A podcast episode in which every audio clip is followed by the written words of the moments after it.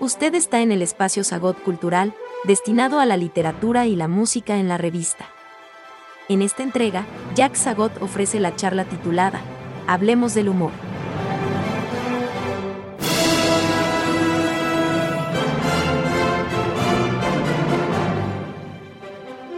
Bienvenidos a todos los amigos para esta conferencia sobre un tema que nos va a ser muy grato, un tema para que existe una necesidad social real, urgente, perentoria, diría yo en este momento, como es el humor. Eh, nos vamos a reír un poco en esto, pero tampoco va a ser una sesión de chistes, ¿verdad? Para eso hay gente que lo puede hacer mucho mejor que yo. Porción Son o Gorgojo, qué sé yo, hay todo, toda suerte de personajes que cuentan chistes. Pero el chiste es una manifestación del humor muy interesante y digna de ser estudiada. Lo vamos, lo vamos a contemplar en esta, en, esta, en esta conferencia. Lo primero que tenemos que decir, amigos, es que el humor es una criatura polimorfa, es una criatura mutante, eh, eh, multiforme, existe en muchas formas, bajo la forma de la comicidad, bajo la forma de la ironía, la ironía es un tipo de humor especial. Eh, lo tenemos ya en Sócrates. Sócrates cuando dialogaba con los sofistas, fuese el que fuere, Hippias, Fedón, Fedro, Protágoras, lo que fuese, les, les los iba acosando, los iba rinconando, los iba hostigando a punta de ironía para desenmascarar su ignorancia y desenmascarar a qué punto conocían poco sobre el tema de que hablaban, porque sofista, la palabra sofista significa maestro de sabiduría. Y es a punta de ironía que Sócrates los va desenmascarando y revelando que no son en lo absoluto maestros de, maestros de sabiduría y que sus nociones están radicalmente erradas. Entonces Sócrates utilizaba la ironía como una herramienta argumentativa como un arma, un utensilio argumentativo, como un utensilio, como, como, un, como un utensilio retórico, esa es la palabra exacta, una, un, un método retórico para traer a luz la verdad. Acuérdense que él se describía a sí mismo como un partero de la verdad.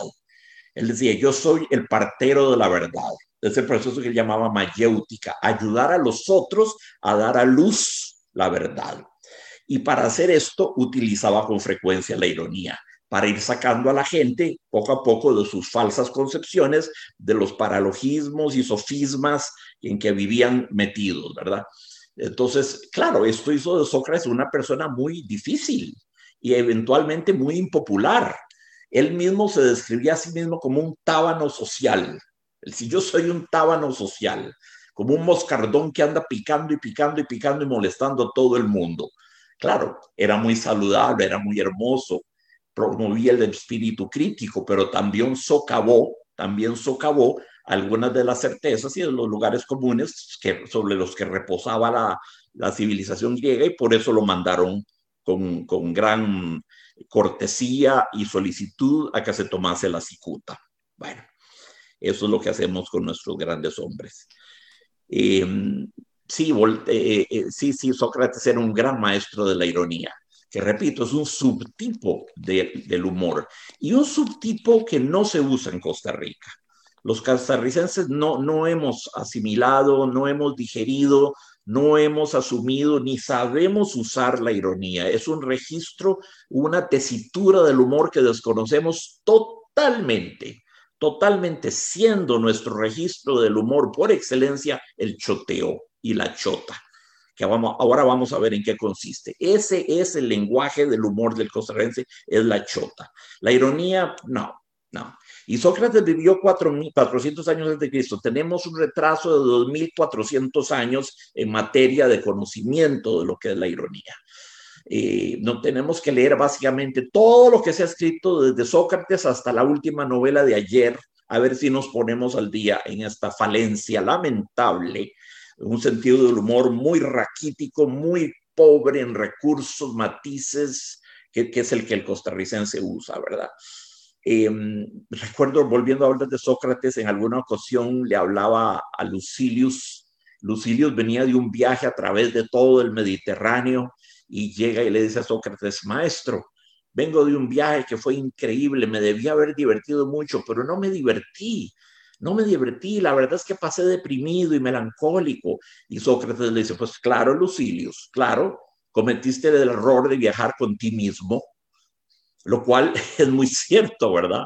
Es muy cierto. No, uno debe procurar de no, de no viajar con uno mismo, debe procurar salirse de sí mismo.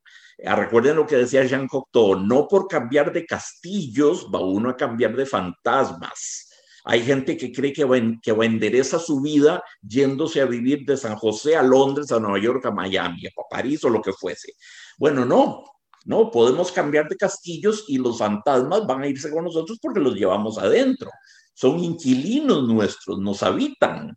Entonces el cambio de escenografía no va a modificar nada. Nos vamos a ir con nuestro fardo nuestra valija llena de fantasmas a cualquiera que sea el castillo donde nos fuésemos. Por eso Sócrates le dijo a Lucilius, no me extraña que la hayas pasado muy mal. Viajaste con ti mismo. el peor compañero de viaje que sea dable imaginar. Y luego Voltaire fue el otro gran maestro. Muchos han sido gran, grandes maestros de la ironía. Oscar Wilde, George, Bernard Shaw, este, eh, y por supuesto Voltaire, que usaba la ironía, una ironía sangrante y terrible, ¿verdad? Terrible. Recuerden que a Voltaire lo había indignado mucho la famosa frase de Leibniz cuando dijo, vivimos en el mejor de los mundos posibles. Pese a todo el dolor del mundo, hay que admitir que vivimos en el mejor de los mundos posibles. Fue una famosa declaración de Leibniz, el gran filósofo alemán. Entonces, cuando Voltaire escribió su novela Candide, este, el personaje Cándido atraviesa todo tipo de aventuras, todo tipo de peripecias, llega, entre otros lugares, a Surinam, entra en un, en un, en un campo de caña de maíz, ve a un esclavo negro tendido en el suelo con una pierna por debajo de la rodilla amputada y con un brazo amputado, escena terrible, terrible, este, prácticamente medio hombre yaciendo en el suelo y aún así tratando de cartar la caña de, azúcar, porque para eso, para eso lo, lo, trajeron de África, ¿verdad? En esclavitud.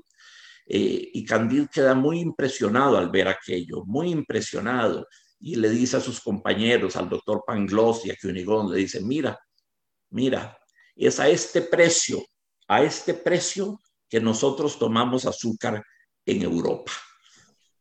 ¿Verdad? Como diciendo, estos eh, eh, tienen que morir seres humanos de esta manera, ser subyugados y maltratados de esa manera para que nosotros nos demos el lujo de tomar azúcar en Europa. Y luego añade Candide de, manera eminentemente irónica. Dice, sí, no hay duda, no hay duda de, como decía Leibniz, vivimos en el mejor de los mundos posibles. Pero de nuevo se dan cuenta de que la frase es irónica. Toda ironía supone dos niveles de lectura, supone dos sentidos, ¿verdad? vivimos en el mundo, en el mejor de los mundos posibles, de ese, ese sentido literalista de Voltaire, en realidad significa vivimos en una podredumbre de mundo, en una porquería de mundo.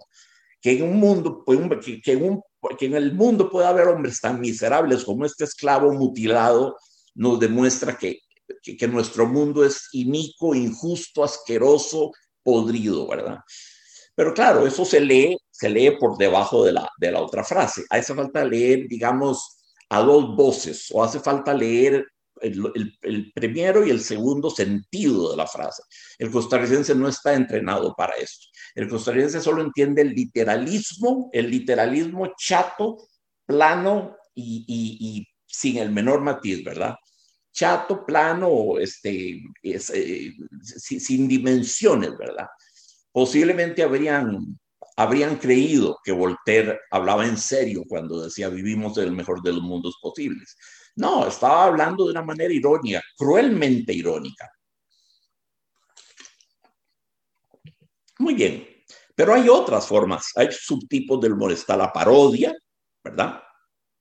La parodia es divertidísima, es divertidísima.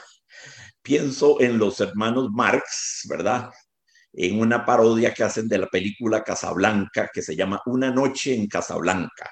Y ahí imitan y parodian todo el drama de Rick y de, y de Ingrid Bergman y Humphrey Bogart y Paul Henry. Imitan todo eso y lo hacen, lo convierten en una cosa deliberadamente cursi. Está otro subtipo de la, de la, del humor, es la caricatura, que consiste en una amplificación grotesca y desmesurada de los rasgos salientes de una persona. Por ejemplo, si yo soy calvo, me sacarían calvísimo. Si tengo barba, posiblemente la barba. Si fuese muy narigón, pronunciarían ese rasgo exageradamente. Se trata de una prolongación hiperbólica de los rasgos distintivos del rostro de una persona. Eso es una caricatura, ¿verdad? Eh, qué sé yo, cuando se hacían las caricaturas de Richard Nixon, le caricaturizaban muy bien esos tipos como de cachetillos caídos que tenía Nixon y la naricilla así como hacia abajo. Bueno, los tenía así en efecto, pero lo que hace la, caricatura es amplificar esos rasgos hasta convertirlos en una cosa risible. Eso es una caricatura. Está el pastiche. El, atención, el pastiche es conocido en las artes gastronómicas hay una receta de cocina y hay un plato, de, de hecho una variedad de platos que se llaman pastiche, pero también el pastiche o pasticho o pastiche, como quieran decirlo, el pastiche también es una especie de parodia, eh, de parodia un poco más seria que la parodia. Eh, eh, pero forma parte también de las subcategorías del humor. Está la sátira. Bueno, la sátira es hasta un género literario importante, ¿verdad? Está el chiste, del cual hablaremos más adelante. El chiste es un subtipo del humor también. Está la farsa, una farsa. El escritor especialista, antonomástico en el arte de escribir farsas, tremendo comediante, era Georges Feydeau. Georges Feydeau, el francés de fines del siglo XIX, eh, comienzos del XX que escribió Gato por Liebre, La Pulga en el Corsé, etcétera, etcétera, ¿verdad? E, er, eran farsas, e, enredos, comedias de enredos, comedias de enredos y de cosas rarísimas, donde el, tipo, de, el tipo estaba engañando a su mujer con, con, con otra y el suegro el suegro del, tipo termina siendo cómplice del tipo para traicionando a su hija porque también tiene ganas de tener algo con la muchacha en cuestión. E, eran unos enredos, unas mezcolanzas extraordinarias, pero muy, muy simpático era Feido y sus farsas son, son muy representadas. Está el sainete. El sainete es otro género literario también. Un sainete a veces se usa pero ¿qué es ese sainete que me estás representando? El, señor tal llegó a la Asamblea Legislativa y representó un sainete. Un sainete es una obra de teatro, es también un género, una, una forma dramática, el, el sainete, cómica. Está el sarcasmo. Atención, el sarcasmo es diferente. El sarcasmo se caracteriza por una alta dosis de humor negro ser sarcástico, ¿verdad? Ser sardónico o sarcástico significa hablar con un humor que es hiriente, con un humor puntiagudo, angular. El sarcasmo es tal vez el más malévolo tipo del subhumor de los que hemos considerado. Está, bueno, simplemente la comedia, sí, la comedia, por supuesto. Eh, Aristófanes y su famosa comedia Las ranas, que se ejecuta hoy en día todavía. Eh, Aristófanes vivió en el siglo de oro de la Atena de Pericles, el siglo IV antes de Cristo, era contemporáneo y amigo de Sócrates y de Platón y de Aristóteles y de, y de todos los demás. Aristófanes y sus comedias, las comedias de Shakespeare, por ejemplo, las comedias de Ionesco en el Teatro del Absurdo, bueno, hasta, hasta, hasta Don Quijote tiene cosas, eh, pasajes de la novela que son muy cómicos, muy cómicos. Igual tiene otros que son muy trágicos, ¿verdad? Y nos hacen llorar. Caramba, la muerte de Don Quijote es de lo más trágico que existe. Es difícil no llorar, ¿verdad? Eh, por eso es una novela absolutamente universal, porque abarca el espectro total, el abanico completo de las emociones humanas. Está, las va a sorprender esto, la submodalidad del humor que se llama esperpento, cuando uno habla de un esperpento, ¿a qué suele referirse? Ah, ese tipo es un esperpento. Ah, eso que escribiste es un esperpento. ¿Qué, qué, qué, es esperpento? ¿Qué sienten ustedes? ¿A qué suena la palabra esperpento? ¿A qué escritor, a qué gran escritor está eh, inextricablemente ligada la noción de esperpento? Y el, y el, adjetivo esperpenticio o esperpéntico a Ramón María del Valle Inclán y las obras de teatro que creó que podían ser tan grotescas, tan grotescas como las divinas palabras, por ejemplo, o a su neonovela Tirano Banderas, el esperpento era una forma de humor sumamente negra, muy, muy negra, grotesca, monstruosa, y se caracterizaba por lo monstruoso, por lo deforme, por lo ofensivo, por, por, lo, por la reivindicación de lo feo en el terreno de las artes cosa que ya había hecho Víctor Hugo en su prefacio de su obra Cromwell, cuando reivindica y dice, no, lo feo, lo deforme, lo esperpéntico también tiene, también tiene su pasaporte en la República de las Letras y es digno de ser tratado literariamente. De ahí, por ejemplo, mi querida Magali, que te estoy viendo acá a la derecha, estás de puntera derecha, este, el, de ahí que Víctor Hugo, por ejemplo, haga a Quasimodo, el jorobado de Notre Dame, que es un personaje maravilloso, noble, noble, candoroso, ingenuo, humanamente bello y que muere salvando a, a, a Esmeralda. Porque han ustedes de saber que en la novela de Víctor Hugo mueren los dos. Muere Quasimodo y muere Esmeralda. Lo que muere, muere también eh, el soldado que, que, cortejaba a Esmeralda. Walt Disney y Hollywood cambiaron todo, porque por supuesto había que terminar con un happy ending, un final feliz, donde todos cantan felices al final, entonces omiten eso. Pero en la novela de Víctor Hugo, Quasimodo muere, y, y muere Esmeralda y mueren juntos, y sus esqueletos son encontrados después y se, ve el de ella rectito y se ve el esqueleto del, del, de Quasimodo con la jiba en la espalda. Es muy conmovedor, la novela es muy conmovedora, pero tiene un final que no hubiera funcionado en el cine, no por lo menos en el cine norteamericano, donde el happy ending es un must. Tienes que cumplir con eso, ¿verdad?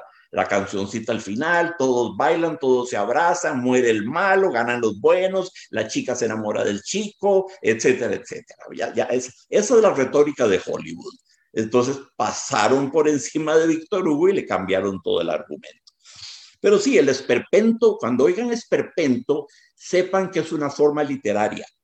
Es una forma literaria caracterizada por su altísimo nivel de grotesco, de horroroso, de monstruoso, de malévolo, y sin embargo hace reír. El esperpento es una forma literaria. La crea oficialmente Valle Inclán. Si nosotros vemos, no solo en su teatro, en su teatro sería Divinas Palabras, que es el esperpento por excelencia. Cuando lo lean se van a dar cuenta por qué.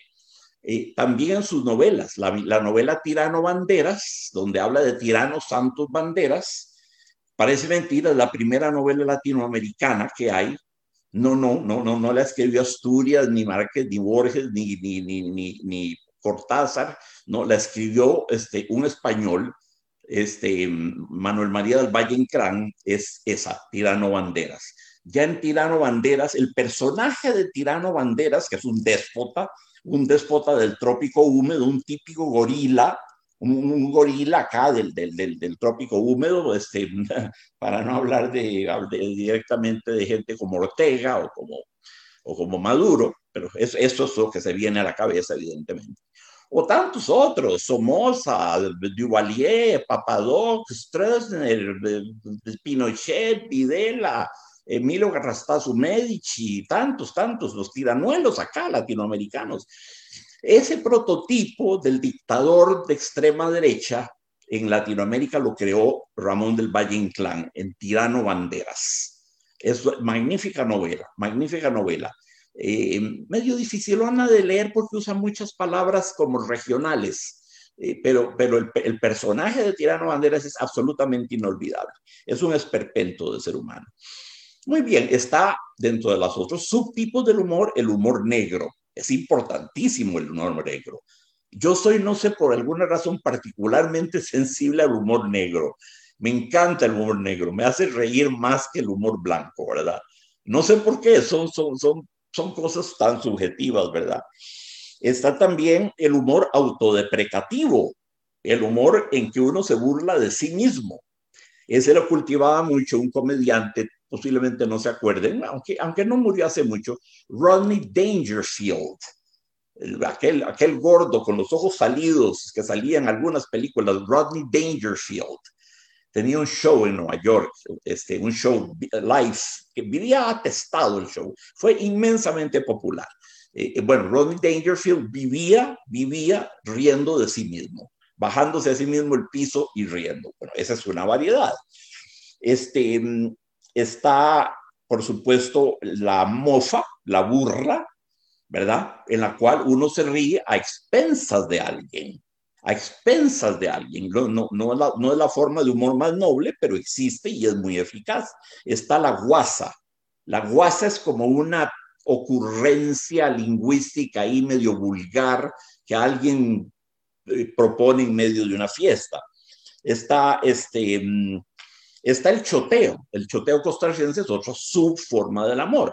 El choteo costarricense consiste en una desolemnización, en, una, en, una, en un charraleo consciente y sistemático, en un abaratamiento de lo grande, ¿verdad?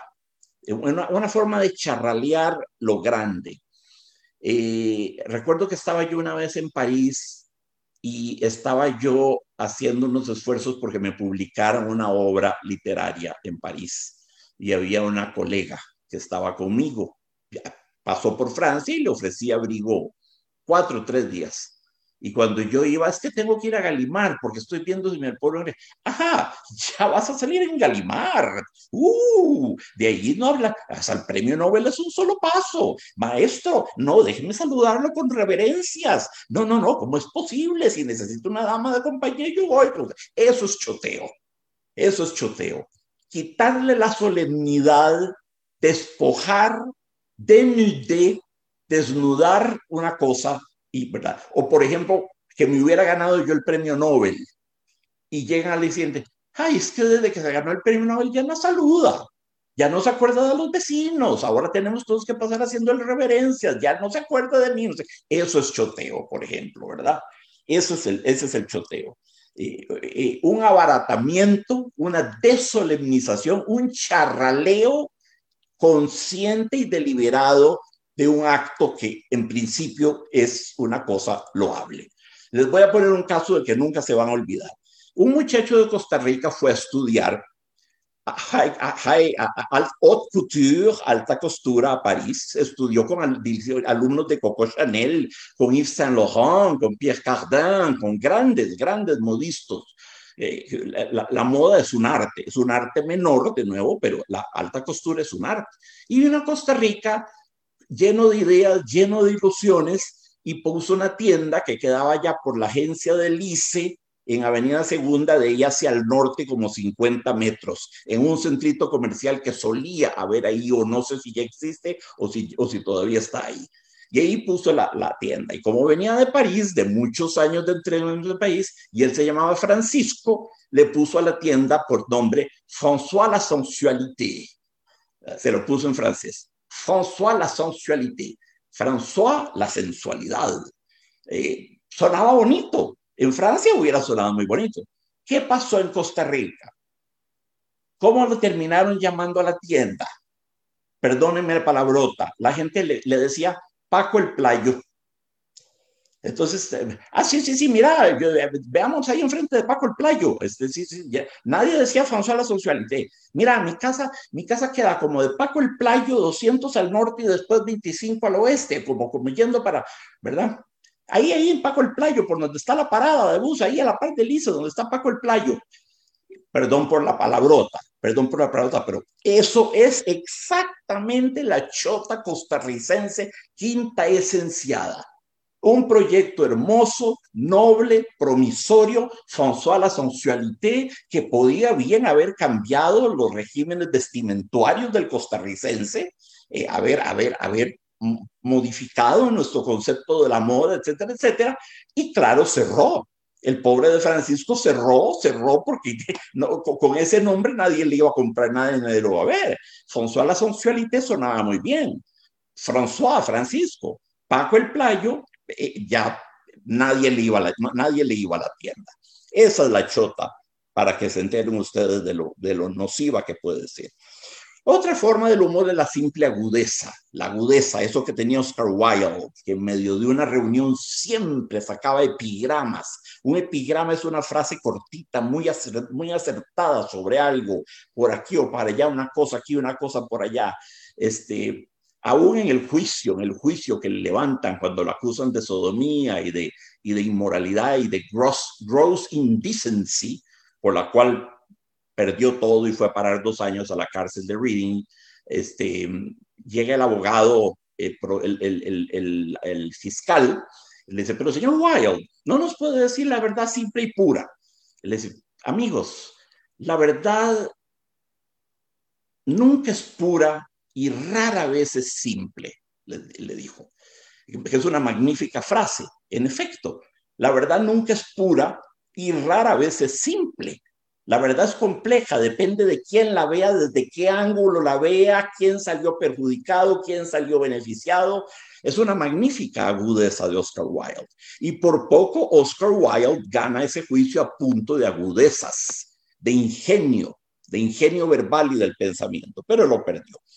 Luego está una subcategoría del, humor muy linda que se llama la greguería. Esa la creó Ramón Gómez de la Serna, un gran escritor español de la generación del 98, contemporáneo de Ortega y Gasset, Unamuno, Baroja, Azorín, Valle Inclán, este, Machado, eh, Juan Ramón Jiménez, todos esos grandes, Unamuno, ¿verdad? Las greguerías de Ramón Gómez de la Serna son historietitas de una a lo sumo dos frases a menudo una sola frase. Entonces, por ejemplo, en una greguería nos dice, una Z es un 7 que se ha puesto a orar. Y esa es una greguería, Ramón Gómez de la. Pero supone una gran poesía y una gran belleza. Una Z, piénsenlo, una Z es un 7 que se ha arrodillado a orar. Vean, vean el corazón de niño, el corazón de poeta, el lirismo, la ternura, la creatividad, la imaginación que hace falta para ver una Z y decirse, esto es un siete de hinojos, esto es un siete genuflecto, esto es un siete que se hincó y está orando. ¿A quién de ustedes se les hubiera ocurrido eso? Levanten la mano ver una ver, una siete, una Z, es que eso supone un gran, supone la mirada de un poeta. Hay que ser muy poeta para, para, para ver una cosa así, ¿verdad? Otra greguería. ¿Por qué el 7, por qué el número 7 tiene el travesaño? Tiene el palito ahí cruzado, en mitad, el palito horizontal, decía este Eugenio de Oros. Porque es el séptimo mandamiento donde dice, no desearás a la mujer de tu prójimo. Entonces todo el mundo corrió y dice, no, tachen el 7, tachen el 7, táchenlo, táchenlo. Y por eso el 7 quedó con un travesañito horizontal, porque nadie quería aceptar el séptimo mandamiento, no desearás a la mujer de tu prójimo. y creo que eso está muy bien visto, muy, muy bien visto. Este, bueno, el ingenio es una forma del humor, lo que se llama la chispa un tipo con mucha chispa o una persona con mucha chispa, eso es una subgracia del humor, un, subgénero. El chascarrillo, el chascarrillo es menos que un chiste, un chiste pero chiquitillo, una bromilla así de, pasaje. Está la gracia, decir una gracia, la, gracia. La, ¿cuándo, ¿Cuándo se dice que una persona tiene gracia? Es una persona tan graciosa. No necesariamente tiene que ser un contador de chistes profesional. Alguien con gracia, con salero, es parte del humor. Alguien con gracia es alguien con una, con, con una aura especial, con una simpatía, con, con, con una cierta chispa, eh, con un don de hacer reír o de llenarnos de alegría con solo verlo. Pero eso es parte del humor también. Está también, em, bueno, la payasada, es un subtipo del humor. El humor del payaso, ¿verdad? La payasada o la buzonada es parte del humor. A muchos niños los asustan los payasos más bien y comprendo, son seres monstruosos y deformes. A mí de chiquillo ningún payaso me gustó. Cuando me traían payasos a la casa, fiestas de lo que sea o que fuera, llegaba donde habían payasos muy, muy chiquitos, yo cuatro, cinco, seis años, salía despavorido, los payasos me daban miedo, terrible miedo. me acuerdo, mi papá me cuenta siempre una anécdota de payasos. Él vivía en una casa que quedaba por Plaza Víquez. Estamos hablando de los años 40. Eh, sí, bueno, de la revolución, en el 48, la revolución, José Figueres, ¿verdad? Y, había un circo en Plaza Víquez, había un circo. Y en eso se desató una balacera, pero inclemente con balas que pasaban por todo lado, la gente tenía que tirarse al suelo. Entonces se metió toda la familia entre la casa y se tiraron debajo de la cama. Cerraron la puerta y se metieron debajo de la cama. Todo el mundo acostado para que nadie le llegara una bala perdida.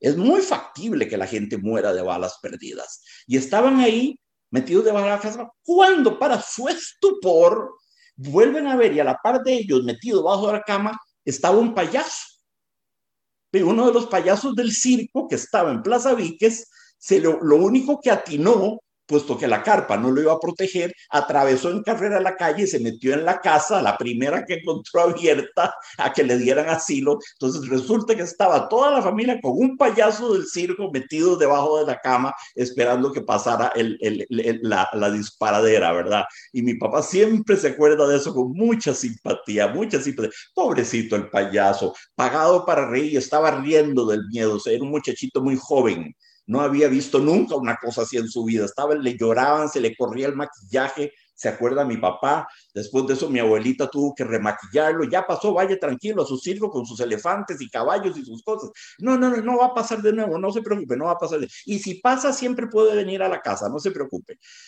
A propósito de los payasos, ¿verdad? Bueno, otra forma del humor es la broma. La broma puede ser blanca o puede ser pesada. Puede ser una broma pesada.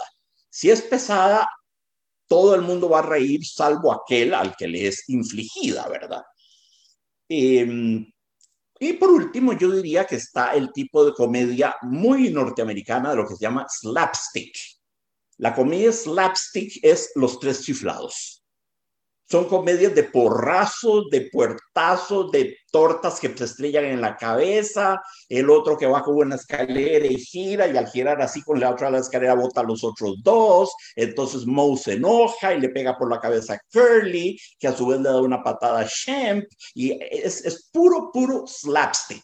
Es una comedia muy primaria, muy primaria, muy originada en la comedia del arte, atención, muy originada en la comedia de Arlequín, Pantaleón, Colombina, Pierrot, Scaramouche, aquellos personajes de la comedia del arte renacentista. Esa, ese tipo de, que se usaba mucho en títeres, ¿verdad? Ese tipo de comedia y en el teatro, ese tipo de comedia reposaba mucho sobre los, sobre los bastonazos, los, los, las, las con un palo le daban, el otro se tropezaba, el otro se caía, trompicaban, todo ese tipo de comedia muy primaria, pero bueno, hizo reír a mucha gente durante muchísimo tiempo. La sociedad tiene necesidad del humor. Eso eso el humor es higiénico, es higiénico, es una medida de sanitarización pública. Los países en crisis deberían poner, deberían implementar, como se dice hoy en día, eh, programas de sanitarización pública y estimular el trabajo de los cómicos.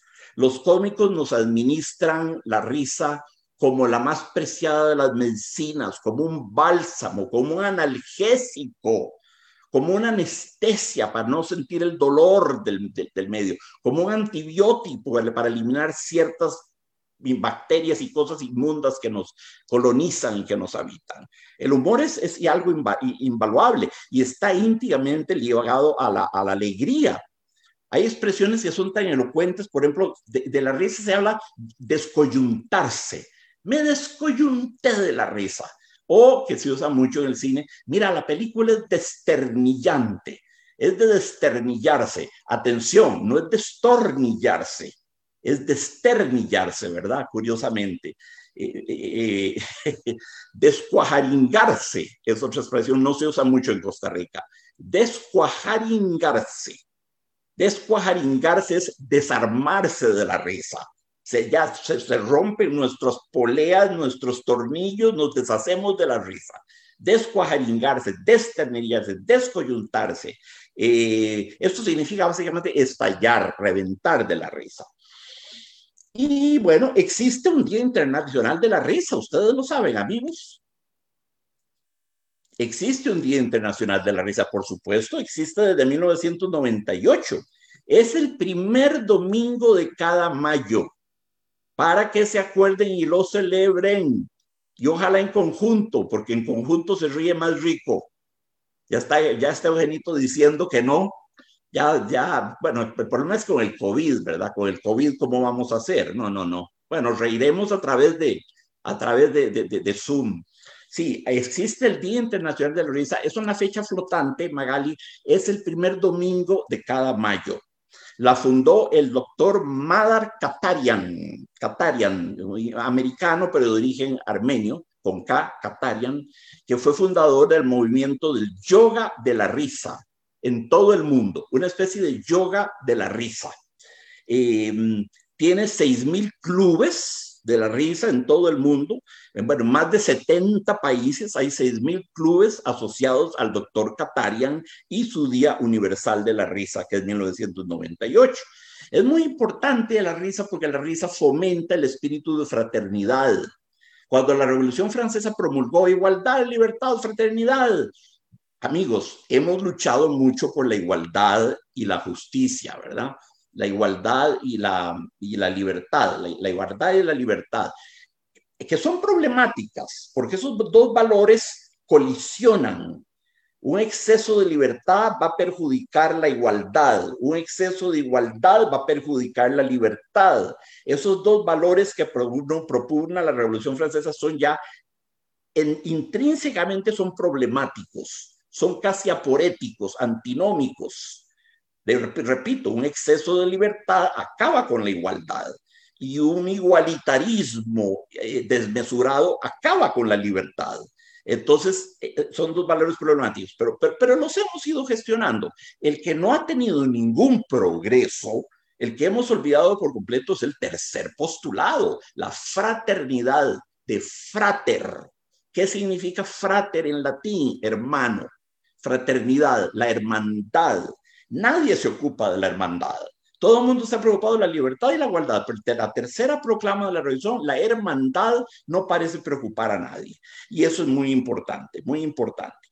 También hay otro Día Internacional de la Risa, creado por eh, Harvey Ball.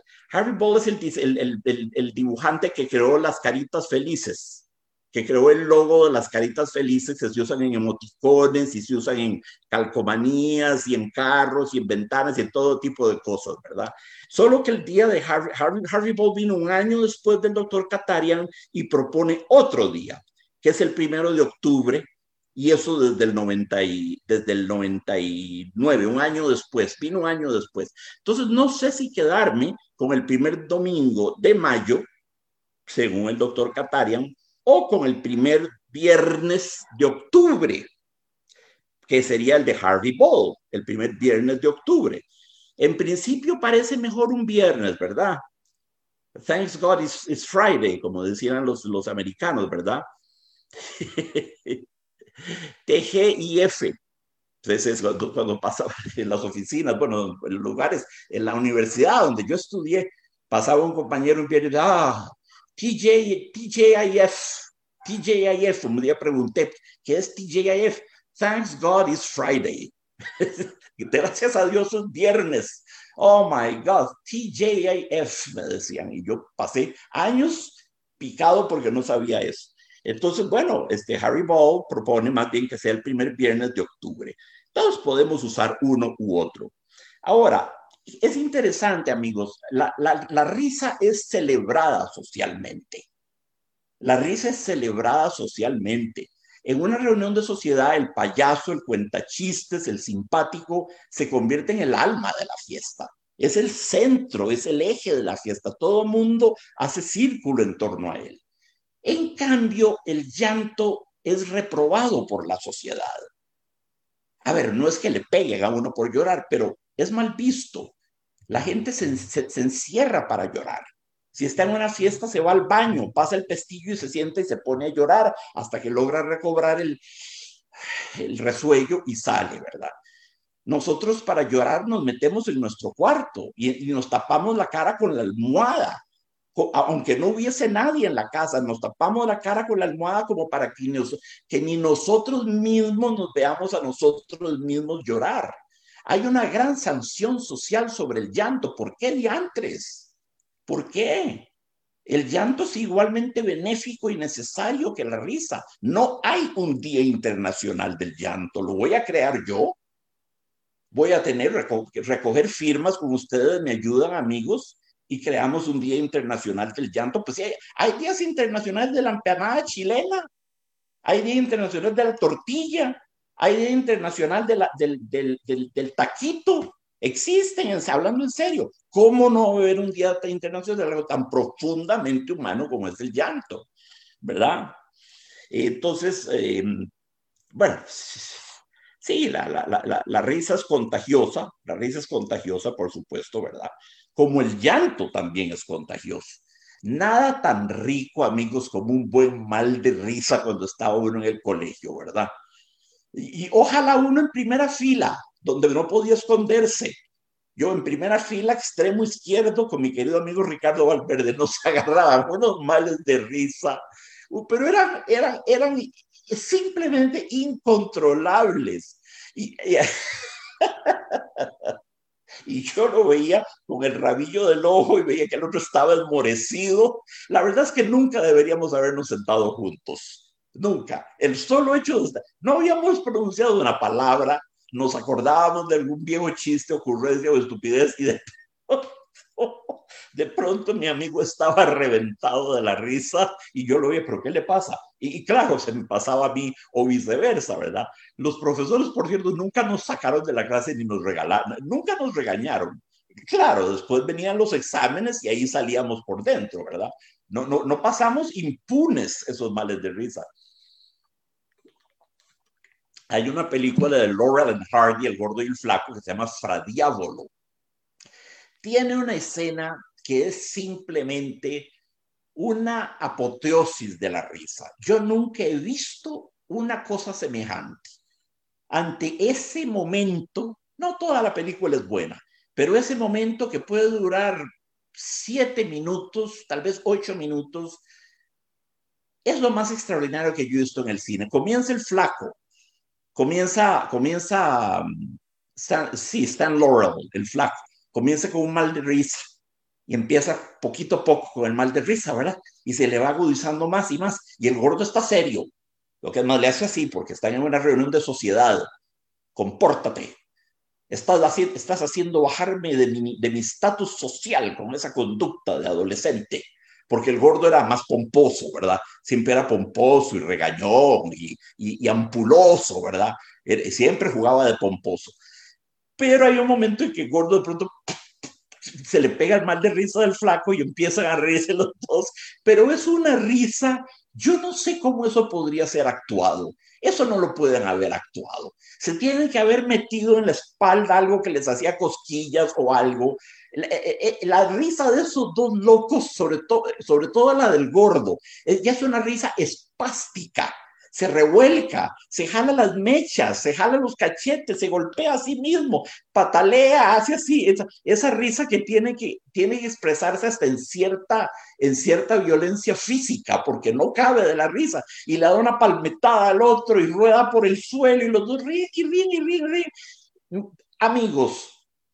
Amigos, aún amarrado a un aparato de survival con respirador artificial y en coma, espero que eso no suceda nunca, a mí me ponen esa escena de Laurel and Hardy y yo revivo, yo revivo. Nunca he visto cosa más hilarante y más contagiosa en el mundo. ¿Qué par de supremos artistas eran estos dos viejos? Qué sensacionales, muy por encima de cualquier otro. Bueno, Chaplin está a esa altura, pero Chaplin nunca me ha hecho reír así de histéricamente. Total, que el gordo empezó como el serio, llamando al orden al, flaco, pero se terminó contagiando de la risa y los dos ruedan, ruedan de la risa, ¿verdad? Este, sosteniéndose la panza y golpeando el suelo con furia así de la risa, esa cosa espectacular, espectacular. La gente dice la risa una en la boca de los tontos. Bueno, amigos, hay risa y hay risa, ¿verdad? Hay risas que son muy estúpidas, en ejemplo, por ahí claro que sí, claro que sí. Este, recuerdo en El Rey León, los dibujos animados de Walt Disney, El Rey León, cuando está el, león negro, el malvado, Scar, ¿verdad? Scar, el que había matado al, papá del leoncito, eh, y está Scar y está rodeado de hienas y las hienas no hacen otra cosa que reírse como imbéciles, todas, todas riéndose. Y Scar está ahí entre todo aquel montón. Por cierto que la voz de la hiena principal la hacía Whoopi Goldberg. Eh, estaban las risas y hay un momento en que Scar, con aquella voz de Jeremy Irons, que tiene que es de bajo profundo, una voz así, ¿verdad? Como para representar únicamente a Macbeth y a Hamlet y cosas así, una voz shakespeariana. Y, eh, se vuelve Scar y dice, se limita a decir esto, I am surrounded by idiots. Solo eso dice, solo eso dice. Este, a mí me da tanta risa, donde ve aquellas risas, aquellas llenas, estoy rodeado de idiotas, dice. I'm surrounded by idiots. Hey, señores, a mí me ha pasado sentir eso ocasionalmente en, Costa Rica y en otros lugares también. Cuando veo que algún punto que trato de hacer o establecer o alguna crítica mía en periódicos es mal entendida y luego me llegan los madrazos, este, me digo, I'm surrounded by idiots. Siempre evoco a Scar en el momento en que constata esa terrible realidad todo caso, la risa es un cóctel de la alegría. Es el cóctel de la alegría. Es, maravilloso. Es maravilloso. Em, y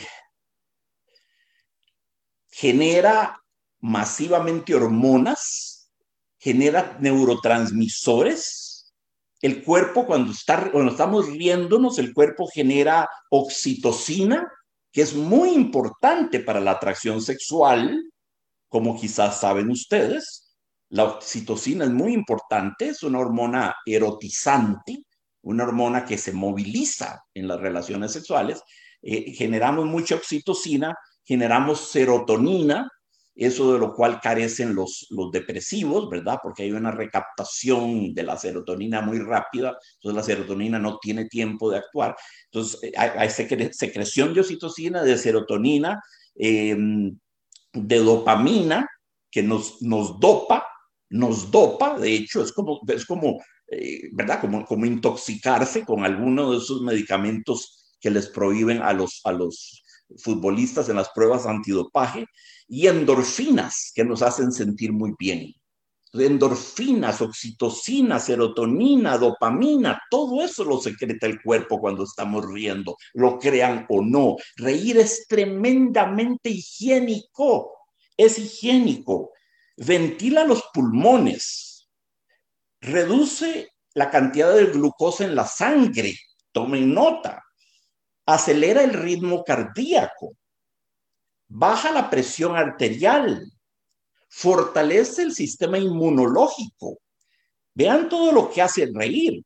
15 minutos de una risa así, pero desternillada, de esa risa que es de la panza, que tenemos que sostenernos la panza del dolor, ya que involucra los músculos del abdomen. 15 minutos de esa rima, de esa risa espasmódica equivale a 15 minutos de una buena bicicleteada, a 15 minutos de un buen paseo en bicicleta rapidito, ¿verdad? 15 minutos de risa les va a producir el mismo efecto. Entonces, repito, ventila pulmones, eh, eh, reduce la glucosa de la sangre, aumenta el ritmo del, corazón, baja la presión arterial, fortalece el sistema inmunológico. Eh, la risa del abdomen tonifica las llantitas, tonifica las llantitas y nos, no diré que vamos de un ataque de risa a salir con los cuadritos de chocolate de Cristiano Ronaldo. tampoco estoy diciendo eso eh, no me digas, Magali, que a vos te gustan los cuadritos de chocolate de Cristiano Ronaldo, porque me voy a decepcionar mucho, porque yo soy un viejo gordo y me da mucha envidia y mucha cólera donde veo ese viejo exhibiendo sus cuadritos de chocolate, o cualquier otro, for that matter, este, pero, él es el especialista, ¿verdad? En quitarse la camisa y bueno, bueno, sí, tiene que, tiene que exhibirlo, sí, sí, está bien, está bien, sí, sí. Cada cual exhibe lo que tiene, sí, sí, ¿por qué no? Es, es parte de su producto, es parte del producto CR SR7 del producto Cristiano Ronaldo que él vende a la sociedad son sus cuadritos, entonces tiene que cumplir con la demanda, tiene que satisfacer la demanda. Entonces sí, este, tonifica los músculos del abdomen, eh, eh, eh, favorece la digestión, además hasta eso, favorece la digestión en caso de que hayamos comido este, recientemente. Sí, reír es, y lo esencial amigos, reír es gratis les tengo esa noticia, reír es gratis. Deberíamos hacer aquí una gran sesión de risa inducida ahora entre todos, catártica y comunitaria, pero algunos los veo con caras muy serias y sé que no se van a reír y los que nos riamos vamos a quedar como unos tontos, entonces no vamos a, debido a esos boicoteadores, no vamos a poder reírnos. Pero reír es gratis, ¿verdad? Fíjense ustedes que la cara, el rostro, tiene aproximadamente 30 músculos. 30 músculos. Con una buena risa, nosotros activamos 12 músculos faciales. El cigomático superior, aquí, el cigomático inferior, que queda aquí, el músculo llamado risorio, que es justamente por la risa, los músculos que levantan las comisuras de los labios para que podamos hacer esto, ¿verdad? Para levantar las comisuras de los labios, hay musculitos aquí y acá. El músculo que levanta el labio superior también se moviliza. Los músculos orbiculares, los están alrededor de los ojos, cuando reímos, si nos reímos así, estamos movilizando el cigomático superior, el cigomático inferior, el músculo risorio, los que levantan las comisuras de los labios, los que levantan el labio superior y los que, los que mueven todo lo que tiene que ver con párpados y todo lo que está alrededor de los ojos los, los músculos orbiculares. Entonces, reír es una especie de calistenia para los, para los músculos de la cara. Es falso, reír no produce arrugas. No sean necios. Reír no produce arrugas. Antes bien, le da flexibilidad y maleabilidad y frescura a la cara. Mantiene los músculos elásticos y activos. Hay gente, es el colmo ya, ¿verdad? Es el colmo de la manía cosmética ya prohibirse uno reír porque se arruga. Les voy a contar una historia. Eh, eh, la historia de Eduardo Galeano, el gran periodista y escritor uruguayo, ¿verdad? Que murió hace unos años, el autor de Las Venas Abiertas de América Latina, entre muchos otros grandes opus. Era un gran hombre y un gran escritor. Y decía una, una vez contó esta historia. Voy a contarla con las palabras que él la usó. Entonces me van a disculpar. Voy a usar la cita como lo usó. Recientemente vi en un informe médico elaborado por la Organización Mundial de la Salud que la ciencia médica invierte cinco veces más en implantes de Botox y de silicona que lo que invierte en la cura del Alzheimer. El resultado de esto va a ser que en algunos años vamos a tener un montón de señoras con unas tetas enormes, un montón de señores con unas erecciones espectaculares, pero nadie se va a acordar para qué servían unas u otras. Eso dice Eduardo Galeano. ¿Cómo es posible que se invierta cinco veces más en cosmética que encontrar una cura para el Alzheimer? Entonces, Eduardo Galeano propone esa, esa idea. Ah, sí, sí, sí, sí, sí, sí. Después de un buen ataque de risa, nos embarga una lasitud, una lasitud, como una deliciosa y bien ganada fatiga, ¿verdad? Iba a decir como después de hacer el amor, pero ya tengo tanto donde hacerlo que francamente mm, creo que he perdido ya eh, eh, autoridad para establecer este, ya no me acuerdo, francamente ya no me acuerdo. Creo recordar que sobrevenía un periodo de lasitud, de, relajamiento, como de sueño muy rico, como de abandono muy delicioso. Bueno, lo sigo experimentando gracias al piano, gracias a Dios, si quiere el piano eh, sigue siéndome fiel, ¿verdad? A mis cortejos, sigue respondiendo a mis cortejos fielmente. Em, el piano debería ser femenino, debería ser la piana. Sí, siempre he pensado que el piano es mujer, no hombre. Em, eh, sí, ese bienestar que sobreviene a los grandes ataques de risa, igual que sobreviene después del acto de hacer el amor o de tocar el piano o, de correr mucho o de los ejercicios muy bien hechos, es totalmente benéfico. Es parte de la, la inundación endorfínica que se produce en nuestro cuerpo. ¿Verdad? Nos produce esa, esa lasitud, ese, ese cansancio, que es como que estuviéramos hasta como borrachillos, ¿verdad? Es como una intoxicación etílica, quedamos así como, como borrachillos, deliciosos, como para irnos a bañar y, y, tirarnos a la cama, ¿verdad? Entonces, este es muy importante, muy importante. Em, eh, existe la que, llama, la que se llama sonrisa Duchenne, porque la estudió un famoso médico francés. La sonrisa Duchenne es una sonrisa que únicamente moviliza los músculos que levantan las comisuras de los labios y los músculos orbiculares. Consiste en una risita de párpados medio caídos. Esta risa. Una risita así. De párpados caídos y boca cerrada. No es espasmódica ni explosiva como la del gordo y el flaco, pero es muy valorada, según parece, en el mercado sexual, en el mercado libidinal de la sociedad, digamos así. Es por eso que eh, la practicaba mucho Sean Connery, Roger Moore, Pierce Brosnan, todos los 007 han sido famosos por su uso y su maestría de la, de la sonrisa Duchenne. O, por cierto, una cosa es la sonrisa, otra cosa es una carcajada, ¿verdad?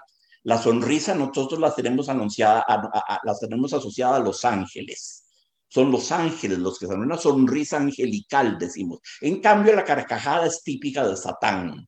Si una carcajada satánica me despertó en mitad de la noche. La carcajada es, es lo propio de Satán. La sonrisa es lo propio de los ángeles, ¿verdad? Y luego el humor está muy identificado con inteligencia.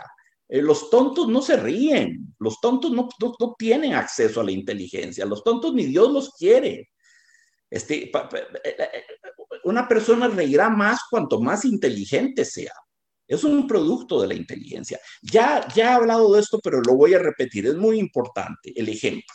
Ustedes están sentados en, una, en, una, en unas mesitas de un café tomándose un, café, un fresco, una Coca-Cola, lo que fuera, de pronto pasa por la acera de enfrente un caballero muy atildado, muy elegante, muy embarado, vestido de gala, con frac y bombín, se para en una casca de habano y cae aparatosamente.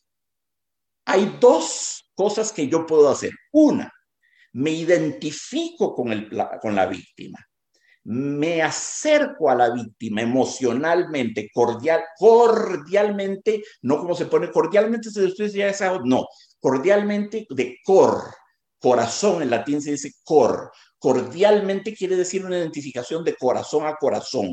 Eh, eh, ejerzo la empatía, el don de la empatía, lo que el filósofo francés Henri Bergson llamaba la empatía imaginativa, ¿Por qué? Porque requiere imaginación, requiere que yo sentado donde estoy me, imagine lo que está pasando ese pobre hombre.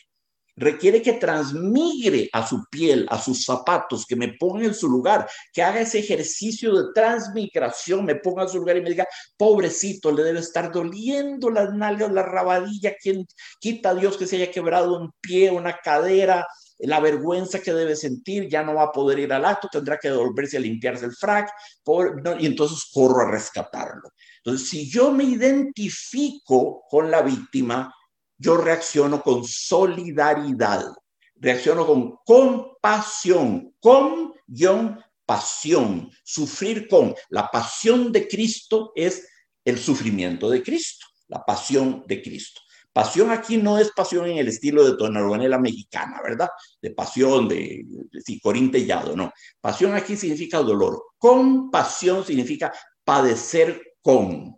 Entonces, el acto mío solo puede ser socorrista.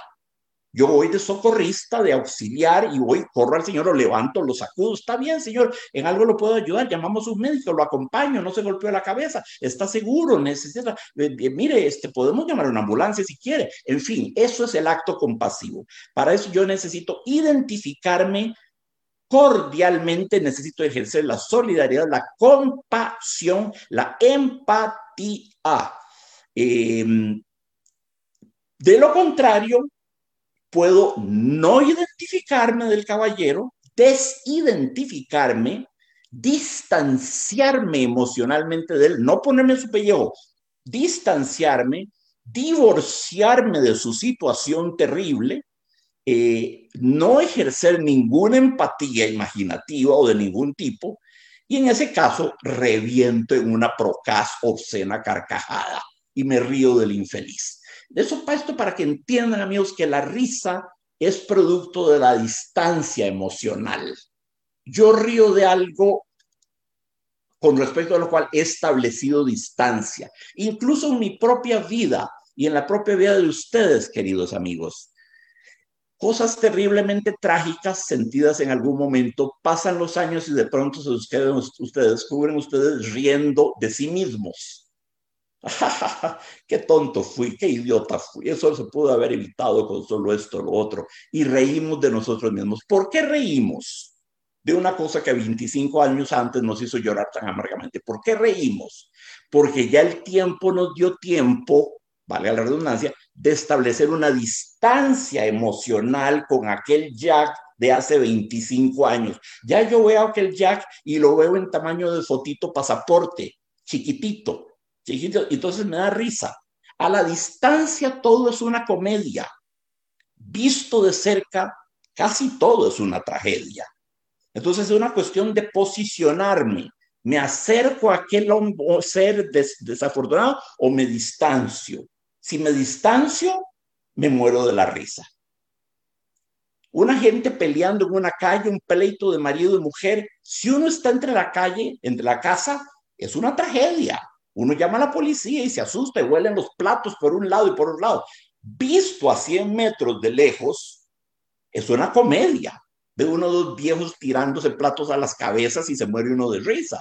Porque se desidentifica, se disocia, se aleja emocionalmente del asunto. Entonces, la comedia reposa sobre eso, un distanciamiento de los personajes para poder reír de ellos. La tragedia como género, Esquilo, Sófocles, Eurípides, Shakespeare, quien ustedes quieran, la tragedia se basa en la aproximación, en la identificación, en la empatía imaginativa con los protagonistas de la comedia, de la tragedia, perdón. Vamos ahora al chiste, que es de todas las formas de humor la que más cultivamos nosotros. El chiste es muy importante, es muy importante. El chiste tiene que ser breve, conciso, sinóptico, sin duda alguna. Un chiste largo no funciona, ¿verdad? No funciona para nada. Un chiste largo no funciona. Ya eso es una novela. Es como el poema. Como decía, como decía Edgar Allan Poe, un poema tiene que ser breve. Un poema como largo, como, como el mío Cid, por ejemplo, hay que irlo leyendo como si fuera una sucesión de poemitas breves, porque como poema fracasa en su conjunto decía Poe, el éxtasis poético es tan intenso, es una especie de orgasmo del alma y del espíritu, es tan intenso que hace falta que sea breve, porque nadie va a aguantar un orgasmo que dure dos horas, o tres, o cuatro, o cinco. Y si alguien lo ha inventado, que me lo diga. Eh, entonces, el éxtasis poético, por definición, es breve. Los, poemas nos, nos, nos, el poema Epifanía el poema Revelación, el poema Teofanía, que uno siente que Dios se lo dictó al poeta, así es de milagroso, es por definición breve. Nadie puede hablar con Dios durante dos horas. En primer lugar, imagínense las cuentas de, larga distancia, ¿verdad? Las cuentas de la, porque una llamada con Dios calificaría en long distance call. Y el hombre podría andar en la galaxia, en, las, ¿verdad? En, la estrella, qué sé yo, millones de millones de años luz, ¿verdad? Alfa Centauri, en la estrella más lejana de nuestro sistema, Alfa Centauri. Entonces sería una cuenta telefónica terrible. Estoy bromeando. En realidad, este, sí, eh, el chiste tiene que ser corto, como el poema tiene que ser corto, decía Poe. El chiste largo no existe. El chiste se caracteriza por ser anónimo, no tiene copyright, no tiene derechos de autor, por dicha. Nunca sabemos quién inventó chiste. A ustedes no les da curiosidad. Cuando hay chistes de cantina o chistes de lo que sea, pero, ¿quién será el falto de oficio que se puso a ingeniar este chiste? ¿Quién será? El chiste, amigos, es una forma literaria. Califica en el género de las microficciones. Es una microficción. Un chiste es un cuentecito. Es un cuentecito. Tiene personajes, tiene una introducción, un desarrollo y un denouement. Tiene una, una culminación final. El chiste necesita tener eso que se llama la punchline la punchline es la línea del golpe. Lo que, lo que no pudimos prever, siempre nos noquea, siempre nos risa. Es por principio, el chiste es por principio impredecible, debe ser impredecible, como un cuento, como un buen cuento, diría Cortázar. Otros discreparían. El cuento debe ser impredecible, nos tiene que ganar por nocaut, igual el chiste. Entonces es anónimo, eh, Sí, es de don Anónimo, del señor Anónimo, que es el más grande creador de la historia de la música, pintura, música, leyendas, poemas, chistes anónimos, montones hay, ¿verdad? Es por tradición oral, no escrita. Los chistes no nos llegan escritos, nos circulan, ¿verdad? Por vía oral. Em, eh, utilizan un sociolecto popular urbano, a menudo utilizan palabrotas, o el sociolecto popular urbano que conocemos como el pachuco, que lo detesto y lo execro por razones que ya vamos a discutir, pero sí, los chistes están muchas veces formulados en pachuco. Eh, ¿Se imagina usted de lo triste que fuera que los chistes tuvieran derechos de autor? Y en una fiesta uno, caramba, voy a contar este chiste, pero es que no sé si tiene derecho, a ver, lo inventó este eh, Graving Otárola Conitrillo, vecino de, de, Tarbaca, de Cerrí, este, no, no, puedo contarlo, no puedo, no, no, si alguien se entera me, me ponen una multa terrible, no puedo. Sería terrible que los chistes tuvieran derecho de autor y sin embargo, algún autor tuvieron, de alguna cabeza salió, no hay duda de eso. este, eh, sí, sí, los chistes tienen que tener una punchline. Les voy a contar un chiste.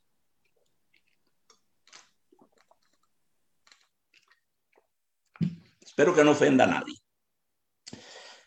Para, para ilustrar el principio de la punchline, del golpe final, es como una película de suspense. El chiste tiene que sorprendernos al final, con algo que no veíamos venir.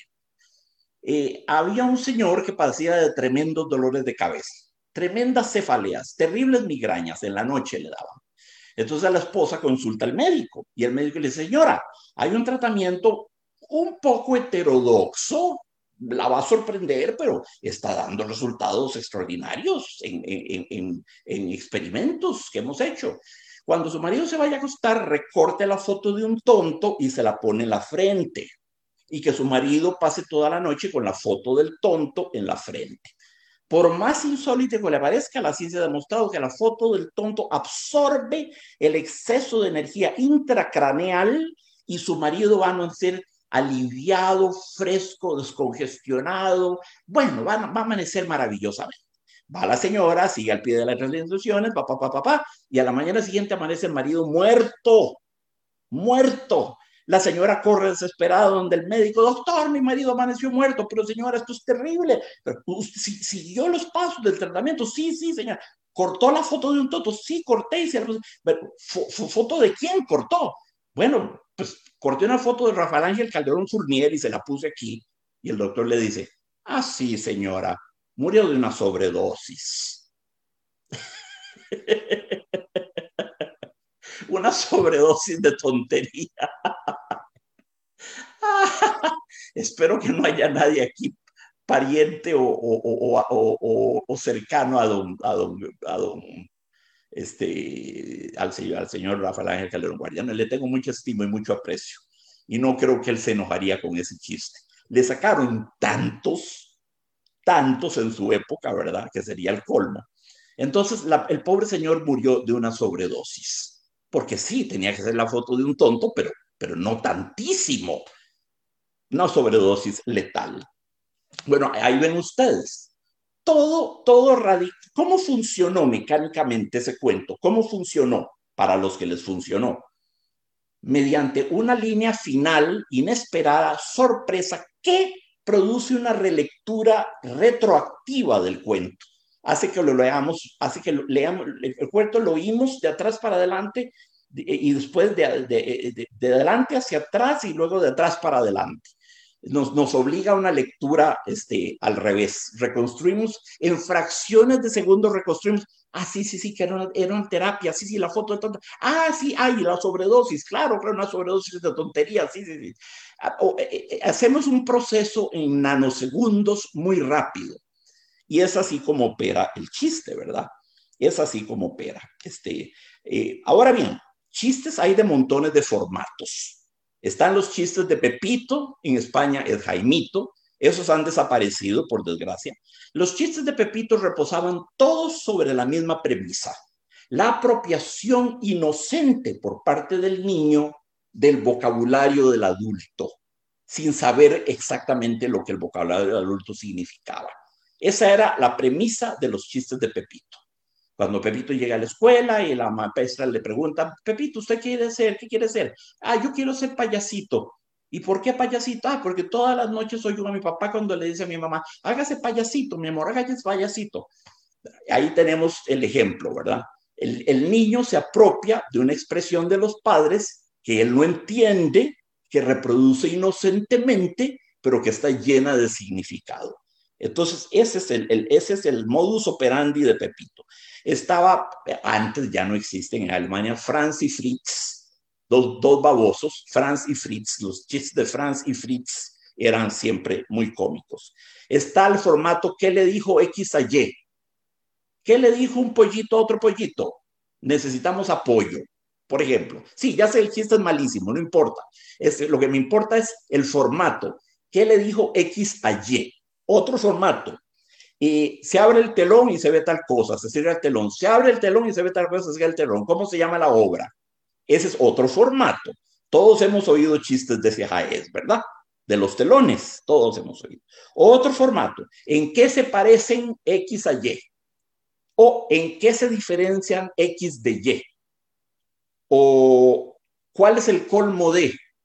¿Cuál es el colmo de esto o lo otro? Es otro formato. Y bueno, el formato multinacional típico. Se reunieron un gringo, un alemán, un italiano, un japonés y un chino. Que el, resulta que bla, bla, bla, bla, bla. Y por supuesto, el costarricense es el último que dice la punchline y que, y que, y que, y que sale con, la, con, con el domingo 7, ¿verdad? Ese típico, ese típico chiste, ¿verdad? Iban juntos un alemán, un francés, un italiano y un, y un costarricense en un avión. Y el avión empezó a caerse. Entonces el alemán dijo esto, el otro, bla, bla, bla, y con qué salió el tico, y pum, esa es la punchline. Está el formato de, eh, del paraíso y del infierno. ¿Cuál sería el paraíso? ¿Cuál sería la imagen del infierno? Bueno, en el paraíso el amante sería francés, el cocinero sería italiano, el humorista sería español, el banquero sería suizo, el, qué sé yo, ¿verdad? En el infierno, el banquero sería italiano, el amante sería inglés, el, el qué sé yo, se juega con los estereotipos sociales, ¿verdad? Es, es, es el, estereotipo social. Em, y finalmente, el formato no es lo mismo X que, Z, X que Y. Ah, hay momentos que no es lo mismo X que Y, ¿verdad? Una cosa es X y otra cosa es Y. Y ahí va el chiste, ¿verdad? Dentro de eso. ¿Cómo era aquel? Había un actor francés que se llamaba Charles Boyer. ¿No se acuerdan de Charles Boyer? Era un gran galán, gran galán de los tiempos de, los 40. Recuerdo había un chiste malísimo, decía, no es lo mismo el perro de Charles Boyer que voy a echarles el perro. Bueno, ese es un chiste del tipo no es lo mismo, ¿verdad? Lo pongo solamente para que tengan los, los ejemplos del caso. Muy bien, los chistes hacen blanco de ciertos segmentos poblacionales y son muy crueles, pueden ser muy crueles. Una cosa es reír con y otra cosa es reír de, reír a expensas de. ¿Cuáles son los blancos sociales del chiste? Vamos, el homosexual, los curas, los nicaragüenses, los majijos, los rencos, los negros, los chinos, los enanos, las monjas, los extranjeros, las suegras, los cornudos, los que padecen de defectos físicos, los gordos, los que padecen de enfermedades diversas, los tontos, los políticos, los animales, las mujeres, el sexo, los futbolistas y sus equipos, los judíos, diversas nacionales, nacionalidades, los sopetas, los muertos, los ciegos, los sordos, los tartamudos, los, em, los campesinos, terrible, ¿verdad? Los enfermos de Alzheimer también, terrible. Ya no hay, no, no hay respeto por nada. Y todo eso, si ustedes van a la gradería de sol del Estadio Saprissa y se los dice un sapricista, como lo muestra el color de mi camiseta, este, no les recomiendo ir al. Yo no voy al Estadio Saprissa desde el 2006 y iba a sombra a galería debo tener 40 años de no ir, era de una obscenidad, era un espectáculo de una obscenidad. Dios guarde, pasase una muchacha más o menos de buen ver por abajo. Las cosas que se oían, los improperios, amigos, eran obscenidades que podían evidenciar una creatividad. Había una creatividad lingüística en estos pachucos que por momentos admiraba. Álvaro, producía admiración, se decía uno, pero qué ingenio, pero qué impresionante, qué creatividad para, para imaginar un improperio. Qué lástima que no la estén usando tratando de entender la teoría de la relatividad de Einstein. Pero no, la están usando para, para, para denostar a una bonita muchacha que entra. E, era terrible, era terrible. El pachuco, el espécimen del pachuco es inherentemente agresivo es inherentemente violento. El habla pachuca es violenta, es agresiva. Em, es, uh, es uh, sí, es, es, terrible, es terrible. el, lenguaje del pachuco, que ahora lo llaman sociolecto popular urbano y lo estudian con gran dignidad en las universidades, es en realidad una cornucopia de la agresión hay en el lenguaje pachuco xenofobia, homofobia, misoginia, sexismo, eh, supremacismo, racismo. Esos son los valores de los chistes pachucos. Repito, xenofobia, homofobia, misoginia, sexismo, supremacismo, racismo y todas las fobias imaginables, ¿verdad? Eh, es, un humor mofa, burla, es reír de, no reír con, es perverso, eh, e, e, es terrible. Hay chistes que son, hay chistes que tienen su ternura. Es que todo depende, ¿verdad? Todo depende. Les voy a contar un chiste de dos viejitos, de dos viejitos que vivían juntos, muy viejitos, y los dos padecían de Alzheimer. Y la viejita le dice al viejito, viejito, tengo unas ganas, un antojo tremendo de una milkshake de fresa. Ah, ya te la voy a preparar a la cocina. Sí, pero apunta, apunta, viejito, porque se te va a olvidar. No, no, no, no, todavía yo funciono. Pero mira, a ponerle la milkshake un poquito de crema chantilly encima. Uy, qué rico.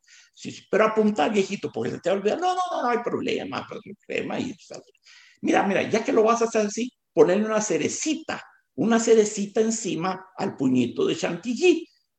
pero apuntalo, viejito. No, no, no, no, la, la, la, la fresa, la chantilly, la cerecita, ¿a quién se le va a olvidar eso? Bueno, ya que estamos así, poneme alrededor del platito unas, unas galletitas de chocolate, pero apuntalo, porque ya son muchas cosas. No, no, viejita, ¿cómo se te ocurre de apuntar una cosa así? Bueno, si es así, entonces, una cosa más, metele unos barquillitos a, la, a la, cremita chantilly en los barquillitos y me lo traes. Vieras qué antojo tengo, pero apunta todo, viejitos. No te preocupes, viejita, no hay problema. Se va el viejito, vuelve a los 15 minutos con un jugo de naranja y unos huevos revueltos. Y la viejita le dice, viste, viejito. Hemos presentado en la revista Jack Sagot. Nos puede encontrar en las plataformas de Anchor, Apple Podcast, Spotify y Google Podcast como la revista ¿A cuál más mal de los dos, ¿verdad? un chiste así a mí no me ofende. Es que, es que, porque es un chiste que tiene ternura, tiene ternura y eso anula todo lo, malvado que puede haber, ¿verdad? La risa, señores, nosotros como seres humanos la aprendimos del chimpancé. La aprendimos del chimpancé, la aprendimos del mono tití, ¿verdad? La, la risa del chimpancé, que es una risa, vean, el chimpancé ríe y ríe mejor de lo que reiría cualquier ser humano, de manera más desinhibida, de manera abierta. Entonces, es un rasgo que el humano aprende de los primates, aprende de sus antepasados, del chimpancé, del mono tití, del cariblanco, de todos los monitos que ríen, la sonrisa del chimpancé es indudablemente una cosa que nosotros aprendimos, ¿verdad? Sonreír es tan fácil, amigos. Sonreír toma menos esfuerzo que llorar, toma menos esfuerzo que fruncir el ceño. Esto, esto que estoy haciendo aquí, desde un punto de vista muscular y por lo que produce, por lo que genera químicamente en mi cuerpo, esta pose es extremadamente fatigosa, extremadamente extenuante. Ahora hay gente que se pone Botox en la, casa, en la cara, especialmente mujeres. Hace poco visité una fábrica aquí en Costa Rica, en la zona franca, ya de la Juela hacia la Garita. Eh, er, era tan descomunal que tuve que recorrer en silla de ruedas. Unas fábricas de Botox, qué barbaridad de primerísimo mundo. La, la, asepsia con que manejan la silicona y el botox, ahí no puede entrar pero ni el menor vacilo. Si hay un error de mala praxis, será el médico cuando manipula los esplantos de todos los emplastos de esa gelatina. Yo detesto eso. Debo decir que detesto eso. detesto eso. Eh, eh, sí, sí, claro. Y después estuve hablando con una amiga ya grandecita, grandecita, pasados los 60, y se venía a poner votos. No podía sonreír, amigos. No podía sonreír porque ese músculo risorio y ese músculo cigomático y el músculo cigomático y el orbicular y el que levanta los labios, no reía así.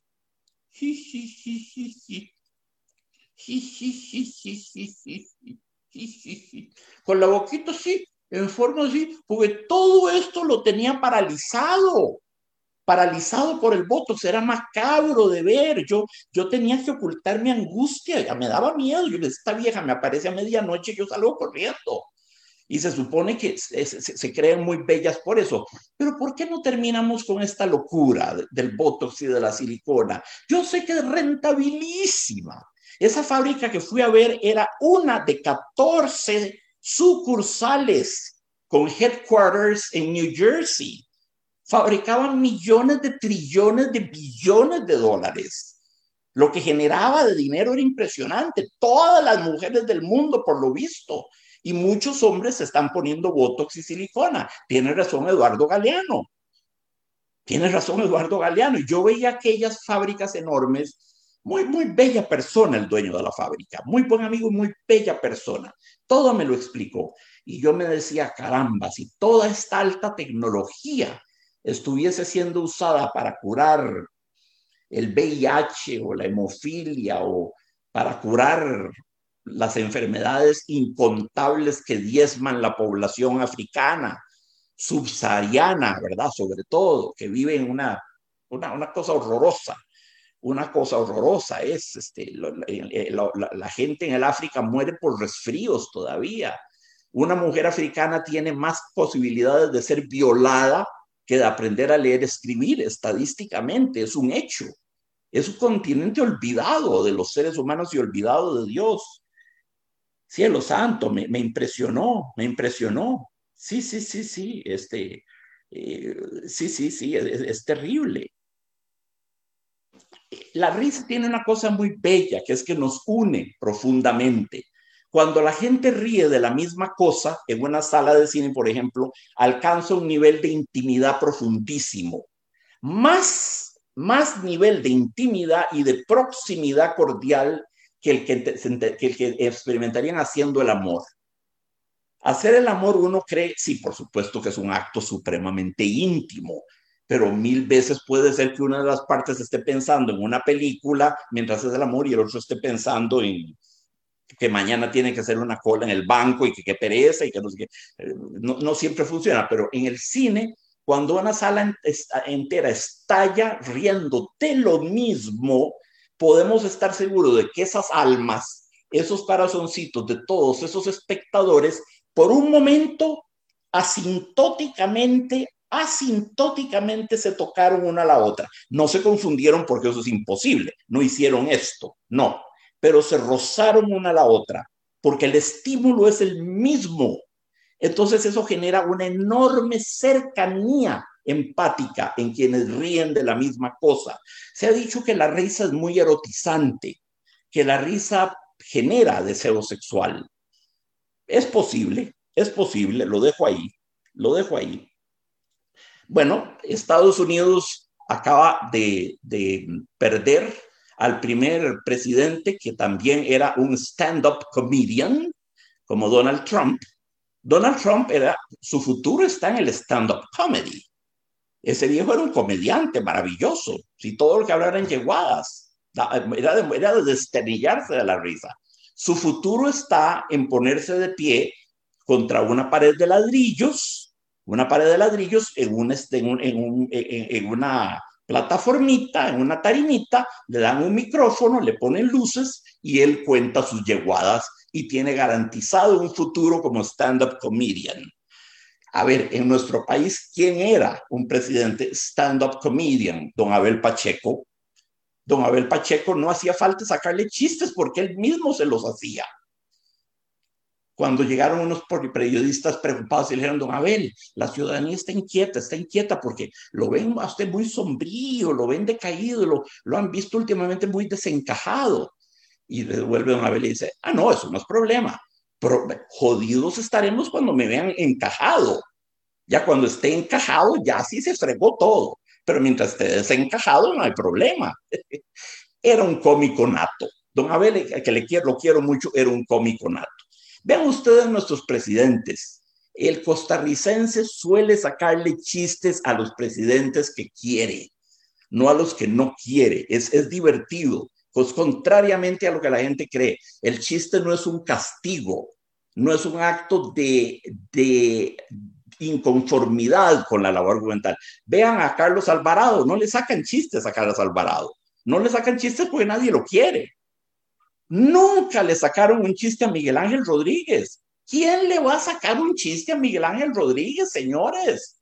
Elliot, Álvaro, Eugenio, Magali. ¿Cómo le va a sacar un chiste a un viejo tan feo y tan serio y tan cejijunto y tan seco, tan pedante, tan tieso, tan rígido, tan, tan tecnócrata? No, no, no hay por dónde. En cambio, en cambio, don Chico Orlich, que era un campesino de San Ramón, es el, tiene el récord al día de hoy, esto, esto ha sido estudiado muy seriamente, tiene el récord de la mayor cantidad de chistes que ha generado un presidente en la historia de Costa Rica, don Chico Orlich. Don, don, Luis Alberto Monge, que, que gobernó muy mal y lo que hizo fue tomar guaro y, y otras cosas que de las que prefiero no hablar, montones de chistes Montones de chistes sacó el gordo monje, porque la gente se identificaba con su lado campesino y simplón y mujeriego y tomatingo, ¿verdad? Entonces generaba chistes. Generaba chistes Calderón Fournier, como el que le acabo de, les acabo de tener. Don José Figueres generó muchos chistes. Oduber generó muchos chistes. Carazo, que, Carazo que hizo el peor gobierno en la historia desde el neolítico superior, desde hace 12.000 años en Mesopotamia, cuando nace la civilización, al día de hoy, hizo el peor gobierno en cualquier cultura nacional. Esto incluye a los babilonios, etruscos, hititas, egipcios, fenicios y judíos y eh, todas las, todas las culturas de la humanidad de la cuenca mediterránea desde 12.000 años, el neolítico superior, don Rodrigo Carazo hizo el peor gobierno que se registre en la historia de esas culturas. Y sin embargo, sin embargo, no era un viejo pesado no era un viejo pasado, la gente le sacaba chistes, montones de chistes. A ver, lo que era, era, era, era, era empecinado en sus ideas, ¿verdad? Solo, solo lo que él decía estaba bien, pero eso es otra cosa. Eh, ser incompetente no significa ser malvado o arrogante o pretencioso o, o pedante, ¿verdad? Entonces, claro, premiamos a Carazo con montones de chistes. Ahora estamos saliendo de la cultura del chiste a la cultura del meme el meme está haciendo que nuestra sensibilidad sea más visual. Ya no, ya no cuenta tanto la tradición oral como la visualidad. Es la comedia de la imagen. Es el humor ligado a la imagen, al juego de palabras a veces, ¿verdad? Eh, ya no es solo un fenómeno lingüístico el chiste. Ahora el meme es un fenómeno también de imagen, de, de visualidad. Muy creativos los memes, me encantan. No todos, no todos, claro, pero muchos son sensacionales, ¿verdad? Em, cualquier gran escritor en la historia del mundo, por pesimista que fuese su visión del mundo, fue un gran humorista. Cierto de Sócrates, de Shakespeare, que tiene montones de comedias. Uno piensa en Shakespeare, Romeo y Julieta, Hamlet y Macbeth.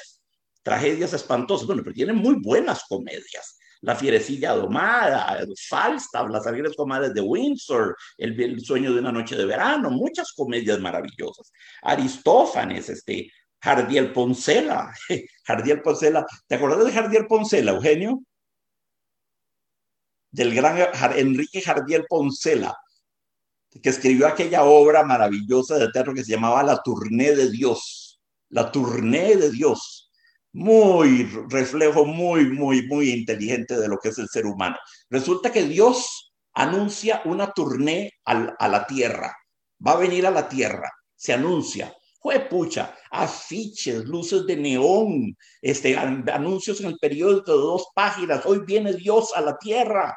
Vamos todos a recibirlo. El aeropuerto colmado, cientos de miles de vehículos. La gente rasgándose las vestiduras, jalándose los cabellos por acercarse a Dios, tomarse un selfie con Dios, pedirle un autógrafo a Dios. Aquella cosa espantosa, terrible. Eufórico el mundo. Pero pasa un mes, pasan dos, pasan tres meses y al cuarto mes ya viene Dios caminando por una acera y vienen unos tipos al frente y dicen, ay, mira qué pereza viene ese carajo, pasémonos de acera, qué pereza, pasémonos de acera, tener que verlo, oír sus, sus prédicas y de nuevo, no, no, qué pereza ese carajo, ya, ya estoy empalagado, ya estoy saturado de Dios, pasémonos de acera para no saludarlo.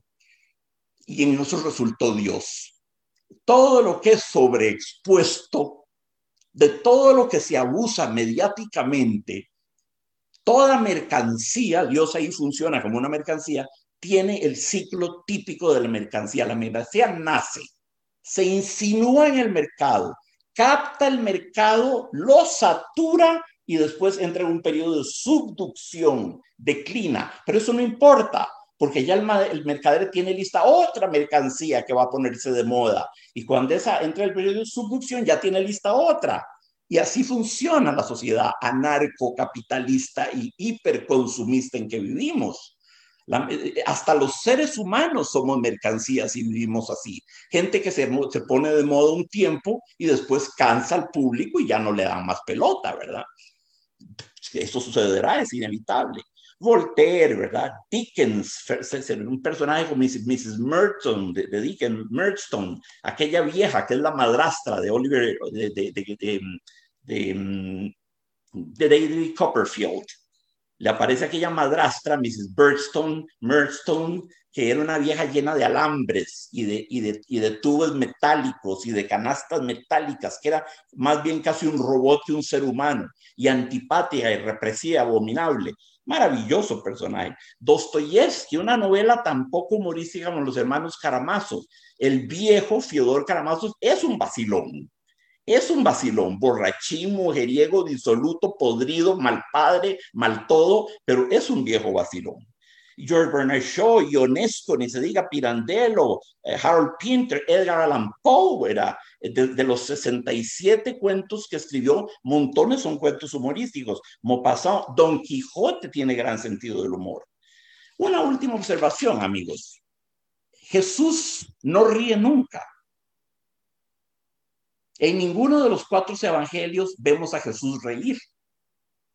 Un hombre que, atención, un Dios guion hombre o un hombre guion Dios que fue capaz de montar en ira cuando expulsó a los mercaderes del templo, fue capaz de llorar lágrimas de sangre y sentir miedo terrible en el huerto de Getsemaní. Padre, aleja de mí este cáliz, pero si es tu voluntad, lo apuraré hasta la es. Un hombre que predicó, que regañó, que absolvió, que redimió, que montó en cólera, que dudó, dudó en la cruz cuando dice, Saba, Saba, Labactami, Padre, Padre, ¿por qué me has abandonado?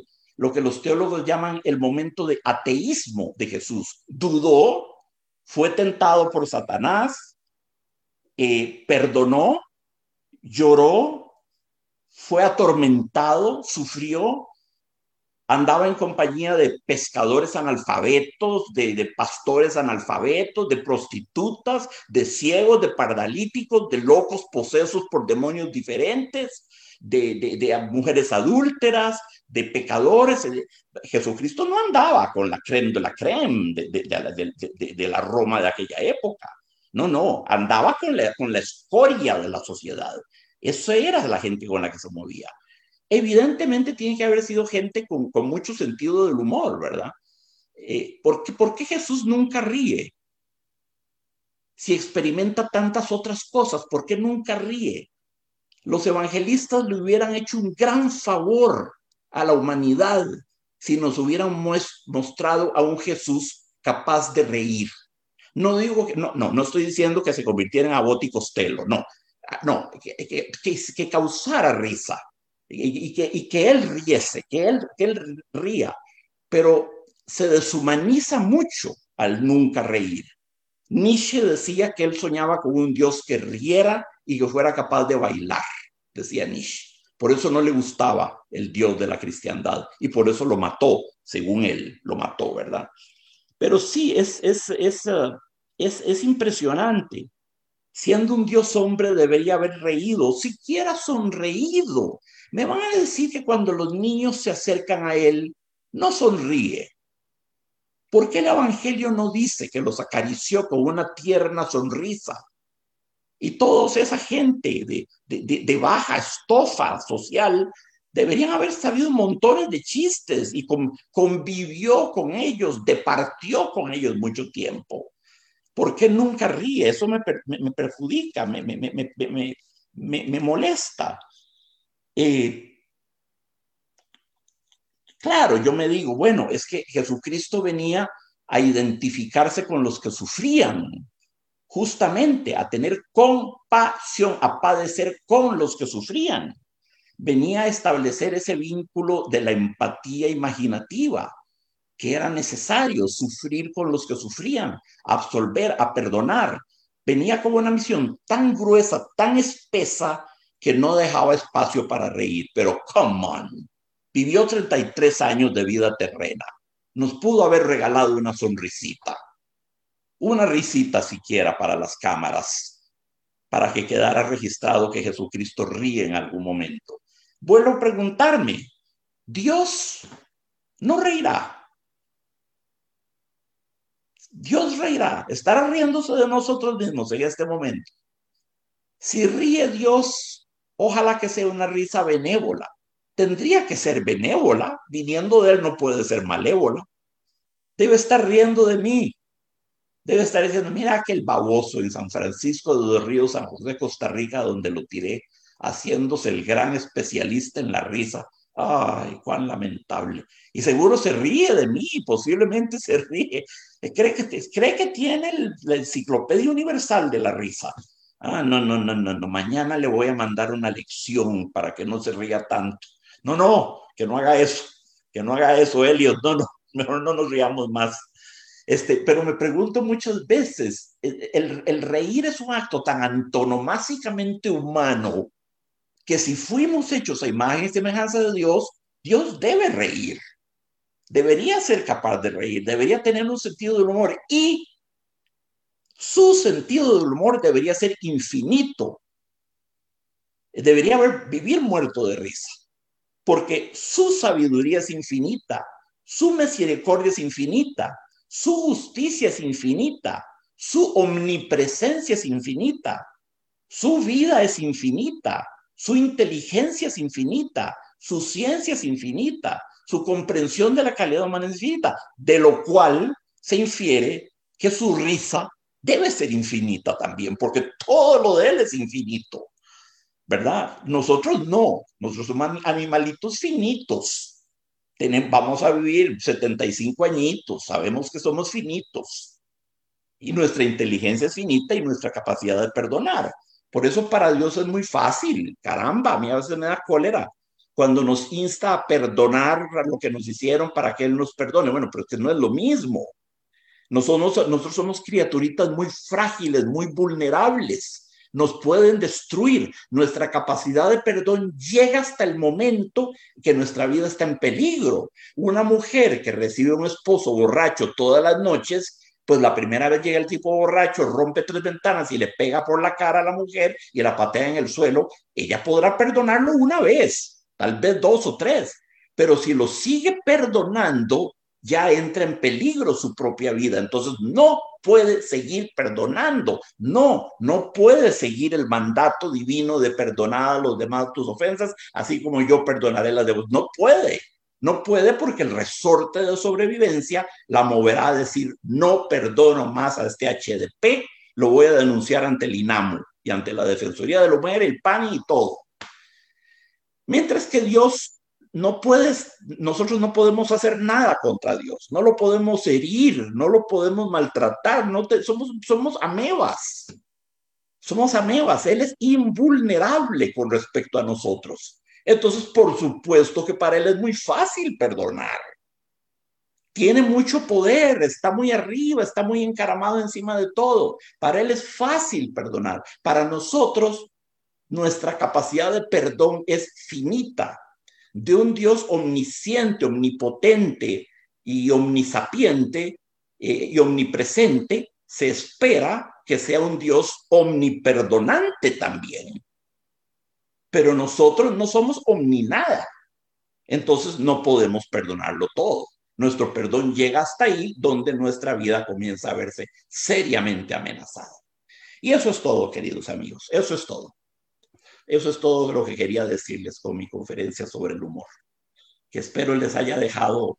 Los chistes que conté son muy malos, pero los conceptos detrás son, son interesantes para que, para que la próxima vez que rían se digan, a ver, el, músculo orbicular está funcionando, el músculo cigomático mayor, el cigomático menor, el músculo risorio. No, si se hacen así de self-conscious, no a volverse a reír de nada, nunca, ¿verdad? Es al revés. ha sido un tema delicioso de tratar, amigos. Este, le di todas las connotaciones filosóficas y sociales y antropológicas que pude, discutir los diversos géneros o subformas del humor. Em, me refería a la especificidad pica del humor que está cambiando, la cultura del meme la está cambiando. Dios mediante vamos a salir de la chota e ingresar en un tipo de humor más sofisticado, más inteligente es lo que espero, esa, es mi esperanza.